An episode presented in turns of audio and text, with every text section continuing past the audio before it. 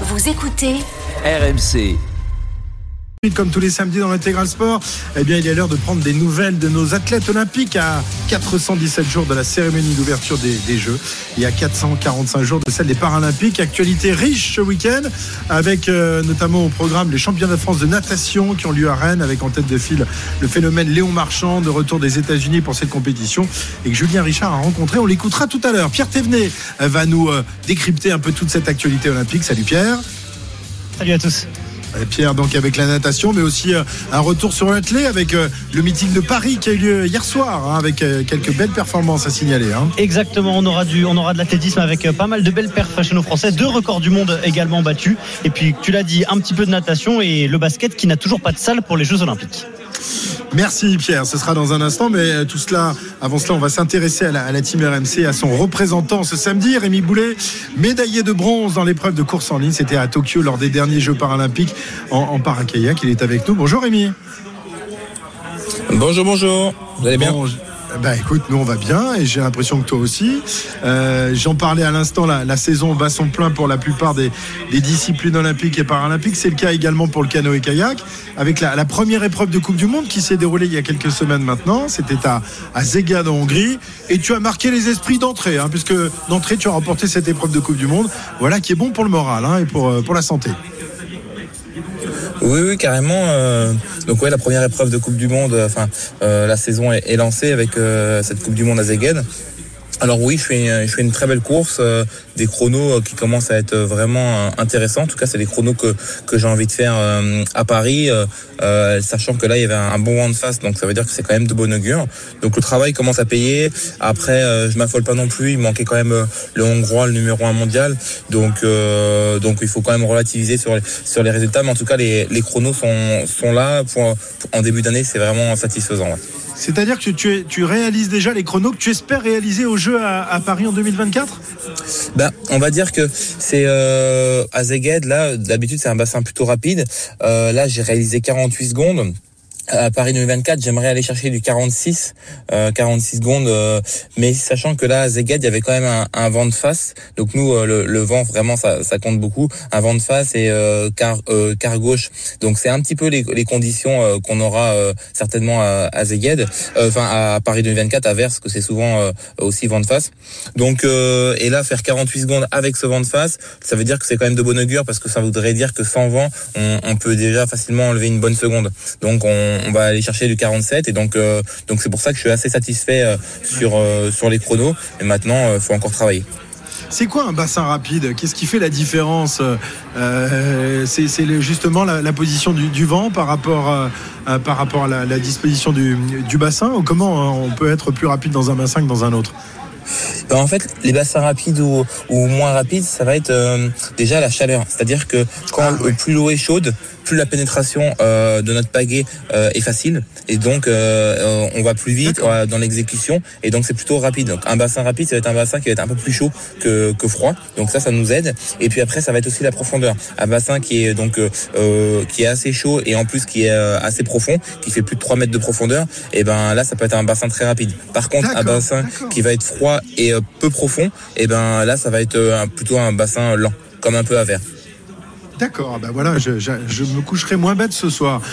Figure-toi, parce que ça, ça me semblait quand même euh, assez hallucinant. Pourquoi, pourquoi de l'eau être plus rapide? Bah oui, quand elle est plus chaude et, plus profonde, elle est plus rapide que, quand elle est froide et, au ras de, l'eau. C'est ça parce que quand on va dans une piscine, quand vous allez dans une piscine pagaie dans une piscine, bah, c'est plus dur parce que la piscine ça fait 1m50 et donc la pénétration euh, euh, dans l'eau, comme on, va bouger la profondeur est, est basse, ben, c'est plus dur pour nous de, de rentrer la pagaie dans l'eau en fait. D'accord. Alors, ce succès en Coupe du Monde qui suivait également les sélections euh, nationales, où tu avais battu ton propre record, donc on le voit, Oui. euh, la forme est là. Euh, le pic de forme, il faudra l'atteindre quoi? Fin juillet, fin août, c'est entre les deux grands championnats. Il y a les championnats d'Europe d'abord, fin juillet, puis les championnats du monde fin août.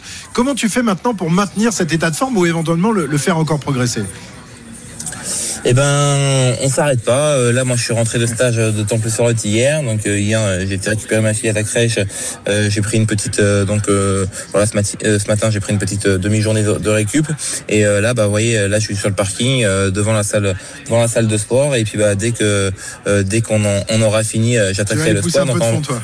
je vais aller pousser de la fonte exactement avec Dora Alicia et euh, Et donc en fait, bah ouais, le pic de forme pour moi, il, il va être euh, recherché pour mi-août. Euh, mi-août. Maintenant, euh, je veux aussi un, mi, un micro pic de forme pour les championnats d'Europe. Euh, pour moi, c'est pas une échéance euh, capitale, mais c'est une répétition. Donc pour aussi aller voir les chronos, qu'est-ce qu'on peut faire. Maintenant, bah c'est quoi? C'est de réussir à tenir la cadence, c'est-à-dire les entraînements, bien respecter les temps de repos et pour pouvoir e-, être frais le jour J. pas vouloir trop trop en faire non plus, être en surentraînement en fin de saison, parce que souvent ce qui peut être à tendance, c'est de vouloir vraiment encore en mettre, euh, en remettre une couche euh, euh, en fin de saison, mais c'est là où, le surentraînement peut arriver. Donc il faut réussir à, tout gérer et, j'ai la chance d'être assisté par Maxime Beaumont, vice-champion olympique, qui me fait mes programmes d'entraînement. Donc ça me permet vraiment de, bah, voilà, d'être assisté par le meilleur.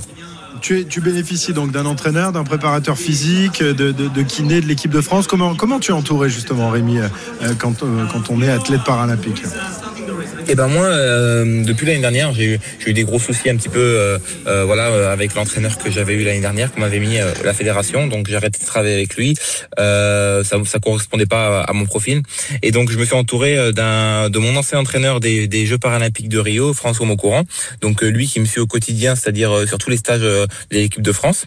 Après j'ai Dora Alicia, ma préparatrice physique, là qui vient avec moi cet après-midi à, la salle, donc qui me permet de, de pouvoir repousser de la fonte en sécurité et puis celle qui me fait mes programmes d'entraînement. Et puis après, je suis supervisé aussi par Maxime Beaumont, donc le vice-champion olympique des Jeux de Rio, qui lui euh, me fait ma programmation euh, sur euh, bah, temps de muscu par semaine, les et me cale les, les entraînements sur l'eau, me dit quoi faire sur l'eau. Donc voilà, je suis suivi par lui. Et puis après, bah, en gros, tout est managé bah, un peu par Maxime Beaumont. Et, voilà. Donc en fait, aujourd'hui, j'ai trois coachs. Et puis après, bah, c'est des kinés. Donc j'ai mon kiné d'équipe de France. Et puis j'ai les kinés ici à Orléans qui me suivent aussi au quotidien. Il en faut du monde hein, pour entourer un champion. Oui, il en faut du monde. En gros, il faut cinq. Euh, là, je me suis entouré vraiment. ouais, j'ai vraiment fait une team. Euh, plus euh, moi pour m'entraîner sur l'eau à, à, Orléans, bah, j'ai l'ancien président du club d'Orléans, du CKCO, qui lui en fait est retraité et c'est lui qui me permet de, de, monter en bateau tous les jours parce que c'est lui qui me met le bateau à l'eau, c'est lui qui me porte le bateau, qui me met à l'eau. Donc sans lui, c'est pareil, je peux rien faire à Orléans. Eh ben voilà, c'est comme ça qu'on fait et qu'on fabrique et on essaye d'aller chercher des, médailles euh, olympiques et paralympiques. Un, dernier mot, Rémi, avant de te laisser euh, partir justement euh, pousser un peu de, fonte. les épreuves de, Coupe du Monde rassemblent valides et handicapés. C'est pas le cas dans, toutes les disciplines. Ça, c'est plutôt sympa, hein, donc de, pouvoir justement discuter de la préparation avec avec des gens qui vont pas faire les mêmes jeux que toi, qui les feront un peu plus tôt les, Jeux Olympiques. Est-ce que ce sera la même chose pour les grands championnats? Bien sûr. Alors nous, on est l'un des seuls sports. Là, je crois que l'aviron sur quelques coupes, euh, ils ont aussi, euh, ils sont aussi en commun avec les avec les valides. Mais nous, on est l'un des seuls sports euh, déjà où en fait tout ce qui va être Coupe du Monde, Championnat du Monde, Championnat d'Europe, on est avec les valides. On est avec l'équipe de France olympique senior. Donc c'est vrai que c'est cool de pouvoir échanger. On est dans le même hôtel, euh, on fait sur le même bassin. C'est euh, moi par exemple, je peux faire mon épreuve du 200 mètres phare et euh, juste après il peut avoir le, le K4 500 hommes par exemple olympique qui passe 10 minutes après. Donc ça c'est vraiment hyper sympa parce que voilà on, on côtoie les, les meilleurs Français et puis les meilleurs mondiaux internationaux. Donc ça c'est vraiment cool. Et après nous là cette année il y a que les cette année les Jeux européens qui vont être différents étant donné que nous on va on fait on va faire les championnats d'Europe à Montémort et euh, les valides ils ont euh, ce qu'on appelle les Jeux européens. Donc eux comme ils ont les Jeux européens, donc nous on n'est pas dans les Jeux européens. Donc euh, voilà, là ça va être un peu différent cette année, mais les championnats du monde, on sera en même temps pour aller chercher les quotas, on sera en même temps à Duisbourg en Allemagne mi-août, on sera on sera tous ensemble. Eh ben, ce sera très sympa et ce sera évidemment à, suivre. On, suivra tes performances et euh, celles de, tous les athlètes euh, des équipes de France de, de canoë-kayak. Merci beaucoup, Rémi. on te laisse. Euh, voilà, c'est l'heure de la muscu. Maintenant, il faut aller pousser de la fonte. C'était bien beau de se reposer ce matin, mais là, tu vas. Je pense que tu vas en baver un peu, hein, avec ta prépa. ouais, ouais, ouais. Là, on va, on va pousser fort. J'ai pris le gilet lesté à 20 kg là pour faire les tractions, donc ça devrait aller. Merci Rémi, bon entraînement. Eh ben, merci à vous. Et à très bientôt évidemment. Rémi Allez, bon après-midi médaillé euh, paralympique euh, à Tokyo et qui visera évidemment l'or à Paris en 2024. Euh, il est, il quelle heure? Il est, 14h34. On va se retrouver dans quelques instants. On est à 8 km 400 de l'arrivée. Un tout petit point avec toi, Arnaud, de cette septième étape du Dauphiné. On approche, on est dans l'ascension euh, du col de la Croix de Fer. Hein. Oui, et ça roule très très vite pour euh, le euh, peloton des favoris, à tel point que sur des pentes à 3%, on vient de voir Kevin Genietz notamment se faire distancer. Samy Thier également, un des coéquipiers d'Henrik Mas. Je vous le disais, ça roule très vite, toujours à l'initiative et sous l'impulsion des coéquipiers de Jonas Vingegaard. C'est actuellement Dylan Van Barl devant Tige Benoît, Attila, Walter. Donc Jonas Vingegaard, le maillot jaune, et dans ce peloton des favoris. On a également les deux autres prétendants à la victoire finale. Enfin, en tout cas Ben O'Connor qui lui est sur le podium et Julien Alaphilippe lui aussi troisième du classement général. Je dis prétendant, c'est peut-être un petit peu fort. En tout cas, pour l'instant, il est sur le podium euh, provisoire de ce critérium du Dauphiné. Pardon prétendant, prétendant oui, prétendant au podium. Au podium, au podium. À tout à l'heure, Arnaud, pour le, final de cette étape. 14h35, l'intégral sport en direct du Mans revient dans un instant. En attendant, nous poursuivons notre magazine olympique en route Paris 2024. On est avec Pierre Thévenet, euh, qui est donc avec nous et qui va nous, nous parler euh, de, tous ces grands événements qui euh, se déroulent ce week-end. A commencer, Pierre, par les championnats de France de natation qui débutent demain avec pas mal d'enjeux hein, pour les nageurs français, notamment la, la qualif pour les championnats du monde. Exactement, jusqu'au 16 juin, dans la piscine de Brikini, les meilleurs nageurs français vont tenter à la fois d'aller chercher les médailles nationales et de décrocher leur place, euh, leur billet euh, pour les mondiaux de Fukuoka en juillet, des mondiaux qui seront qualificatifs, eux, euh, pour les Jeux de Paris 2024. Et à Rennes, cette semaine, il y a une attraction. Léo Marchand est de retour en France. Le double champion du monde l'été dernier sur 200 et 400 mètres 4 nages. Il a flambé cette saison sur les compétitions universitaires aux États-Unis. Il a accumulé les records et les victoires. Léon Marchand, que Julien Richard a rencontré jeudi à Toulouse chez lui, le nageur a pu récupérer du jet lag avec les États-Unis, prendre ses marques et avoir un premier avant-goût de l'attente qui va monter autour de lui. 6,62. Oui, jusque-là, tout semble un peu comme avant, au bord de la piscine Castex de Toulouse, la piscine de ses débuts. Nicolas Castel, l'entraîneur de ses débuts et qui l'encadre encore en équipe de France, annonce les chronos. 58-87. 58-87. Nickel comme ça. Léon Marchand est rentré à Toulouse il y a une semaine après un stage copieux en altitude dans le Colorado avec son groupe d'entraînement. Bob Bowman, son entraîneur américain, le rejoindra directement à Rennes. En attendant, il est de retour dans son cocon toulousain comme avant ou presque jeudi matin, une trentaine de journalistes étaient également au bord du bassin. L'attente monte autour du nouveau prodige de la natation française à 400 jours des Jeux de Paris et ce retour en France va lui permettre de rendre ça un peu plus concret. Le fait d'être parti aux États-Unis, ça me permet d'être euh, vraiment euh, dans mon projet. C'est vrai que je m'en rends pas trop compte parce que là-bas, bah, ils ont beaucoup de champions du monde. donc voilà, je suis pas reconnu dans la rue, je fais mon truc, c'est très discret et ça, ça me va très bien. Après, je suis pas un footballeur, donc je suis pas non plus très populaire. Mais en tout cas, à Toulouse, les gens ils suivent un peu.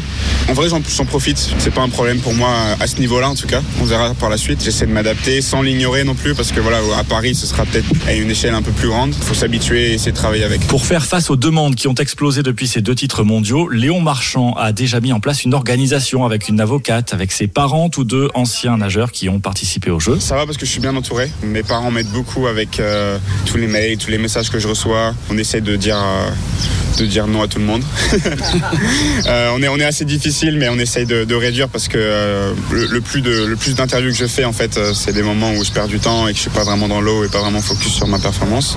Mais il faut, aussi en profiter parce qu'en natation, on n'a pas trop de visibilité. Il faut en profiter, c'est que du positif, les gens s'intéressent à moi, donc et j'essaie de m'amuser à le faire aussi. Il faut juste faire attention à pas, pas s'écarter de mon, projet. Et le projet, il est clair, remporter un maximum de médailles dans un an à Paris, mais pas à n'importe quel prix. J'ai pas envie d'être un nageur, j'ai envie d'être un humain avec, un diplôme, avec des potes, avec une famille que, que je puisse profiter, etc. tous les jours. C'est pas facile parce qu'on s'entraîne beaucoup.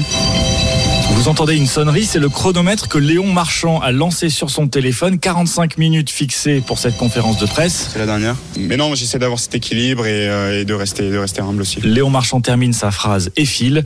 À Rennes, dès demain, ce sera du marchand quotidien puisque le nageur des dauphins du TOEC nagera 6 courses en 6 jours. Et parmi les autres nageurs et nageuses à suivre cette année, Charlotte Bonnet, bien sûr, Marie Vatel, bien sûr, Florent Manodou également, et Johan Endoy Brouard qui sera avec nous sur RMC euh, la semaine prochaine. À noter toujours en natation que le nageur en eau libre Marc-Antoine Olivier a été sanctionné par la Fédération française de natation à 26 ans. Le champion du monde du 5 km en 2017 est non sélectionnable pour les mondiaux à cause d'écarts de comportement. Il avait déjà reçu plusieurs avertissements et une sanction financière en 2021. Il est remplacé par Sacha Velli.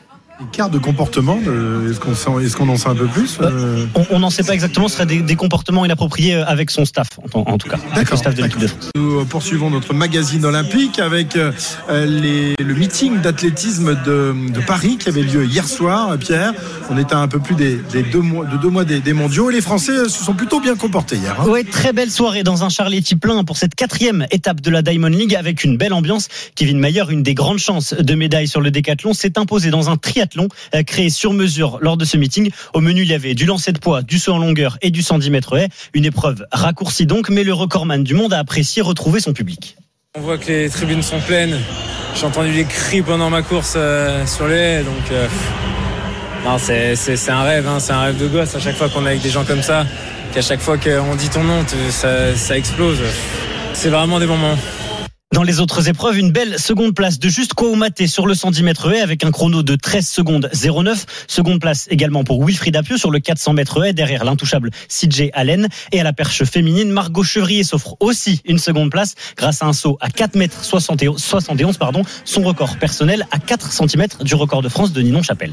Il n'y a pas eu d'exploit en revanche sur le, le 100 mètres. Fall, Fall termine dernier de la finale. Mais un autre Français s'est rassuré, c'est Jimmy Vico. Il est toujours là, Jimmy Vico. Et hein. oui, il est toujours là. Le recordman de France s'est imposé dans la finale B, donc pas aux côtés des tout meilleurs. Mais l'important pour lui, c'était son chrono de 10-06, son meilleur chrono depuis deux ans. Jimmy Vico se rapproche des minima de 10-0-0 qui sont nécessaires pour aller au championnat du monde. Ça fait tellement longtemps que je cherche ça. Non, non, je suis vraiment content et tout de la soirée. 100 mètres, ça s'est vraiment bien passé. Bah, ça y est, enfin là, une perf que j'attendais depuis un petit moment. Je j'ai perdu 3 kilos à cause de ça et tout. Donc, euh, non, non, je suis vraiment content de pouvoir dans la famille. Euh, c'est plus important, le public français. Euh, Enfin, j'ai commencé à l'atteler ici, donc non, non, c'est vraiment cool. Voilà, Jimmy Vico, donc euh, vainqueur de, de la finale B. Nous sommes à un peu plus d'un an des Jeux, Pierre, et le basket n'a toujours pas de, de salle pour euh, les tours préliminaires, avec un, un nouvel accro cette semaine. Oui, depuis plusieurs mois, c'est la salle Pierre Mauroy à Lille euh, qui a été choisie, mais pour des questions de climatisation notamment, la Fédération internationale de basket tarde à donner son accord. Cette semaine, Tony Estanguet, président de Paris 2024, affirmait pourtant que tout était réglé. Le site de Lille est bien confirmé. Euh, ça a encore été dit euh, la semaine dernière lors de l'Assemblée générale. On avait des sujets autour de la climatisation. Ces solutions ont été trouvées et validées par la, FIBA et, le CIO d'ailleurs. Donc tout va très bien euh, sur l'évolution de, la préparation des, des compétitions de, de, de basketball. Tout va très bien, c'est réglé selon Tony Estanguet, sauf que dans la foulée de cette annonce, la Fédération internationale de basket a réagi via un communiqué indiquant que des études sur les exigences de température et d'humidité sont toujours en cours, ce qui rend impossible une approbation finale. On sait que la FIBA a la pression de la NBA aussi derrière et que les conditions doivent être optimales. Cela devrait rentrer dans l'ordre, mais forcément ça fait un petit peu tâche à plus d'un an des Jeux. Allez, un dernier mot, euh, Pierre, concernant le, président de la République, Emmanuel Macron, qui a reçu Thomas Barr, euh, le président du CIO, euh, jeudi à l'Elysée. La question des athlètes russes et biélorusses a été évoquée. hein. Oui, et les deux hommes ont réaffirmé que la participation des athlètes russes et biélorusses aux Jeux Olympiques sera décidée ultérieurement par le Comité international olympique. On sait que le CIO a recommandé cette réintégration des athlètes sur les compétitions internationales. Pour le moment, certaines fédérations suivent cette décision, d'autres maintiennent l'exclusion. Pour les JO, ce sera donc le CIO qui aura la main et qui statuera un peu plus tard dans l'année. Très bien, merci Monsieur Thévenet. Vous avez été parfait, vous avez été euh, très complet dans cette page olympique. Merci Pierre.